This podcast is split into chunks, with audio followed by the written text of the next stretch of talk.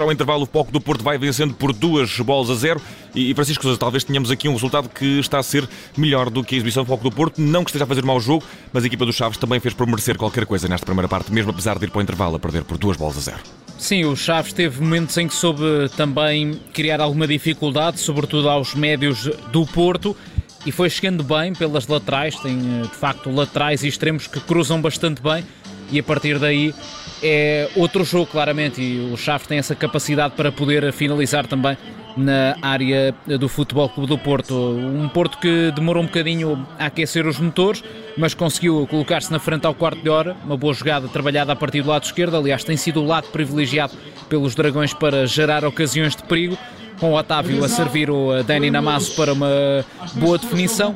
Depois disso, o Chaves foi crescendo, conseguindo algumas vezes entrar nas costas dos médios do Porto, chegando por fora, como estava a dizer, aproveita também alguns erros alheios, teve ocasiões mais do que suficientes para marcar. Aliás, o Diogo Costa acaba a fazer algumas intervenções valiosas e já a fechar a primeira parte em mais um lance do lado esquerdo, na sequência de um pontapé de canto, excelente entendimento entre o Eustáquio, o Eustáquio e o Otávio para o 2-0. Eh, já estava aqui a fazer uma fusão, uma fusão dos dois, exato. porque no fundo é assim que podemos descrever este golo que acaba por dar uma vantagem mais tranquila, talvez não muito justa, atendendo àquilo que o Chaves fez ofensivamente. E uh, do lado dos Chaves, como é que este segundo tento cai sobre a equipa? Mesmo em cima do intervalo, a equipa tinha algumas esperanças, pareceu, mesmo depois de sofrer o segundo golo, continuar com algum fulgor atacante, mas mais fragilizado do ponto de vista emocional também a equipa depois de sofrer este gol.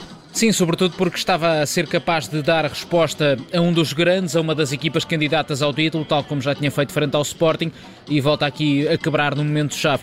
E para uma equipa que tem tido dificuldade em ter bons resultados nos tempos mais recentes, este pode ser um golpe duro. Veremos qual vai ser a reação também do ponto de vista estratégico por parte do Vítor Campelos para a segunda parte, equacionando aqui a possibilidade de lançar outros jogadores também para a etapa complementar.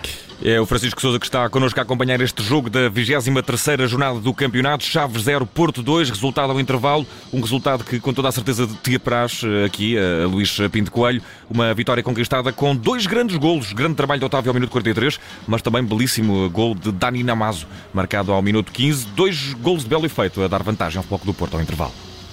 Sim, dois belos golos, duas belas execuções. Uh, bem, tra bem trabalhadas, o, o segundo golo a surgir de uma bola parada, mas muito bem trabalhada.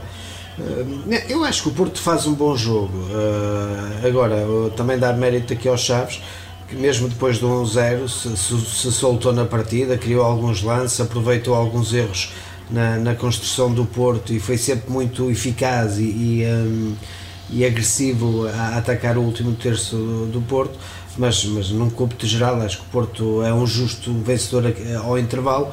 Uh, também acredito e, e, e, daria de barato que, que, que, o Chaves pudesse ter marcado também um golo, uh, mas parece-me aqui uma boa primeira parte. Destaque para, para, para Daniel Loder e, e, e Tony Martínez, muito, muito muito móveis na frente. Com, uh, eu gosto de, de, ver assim avançados uma dupla que se complementa bem, que se movimenta, um ataca à profundidade, um vem dar apoios uh, e, um, e depois Otávio é sempre o maestro é? uh, que, que, que faz sempre um bocadinho a diferença e acrescenta muita qualidade quando está em campo.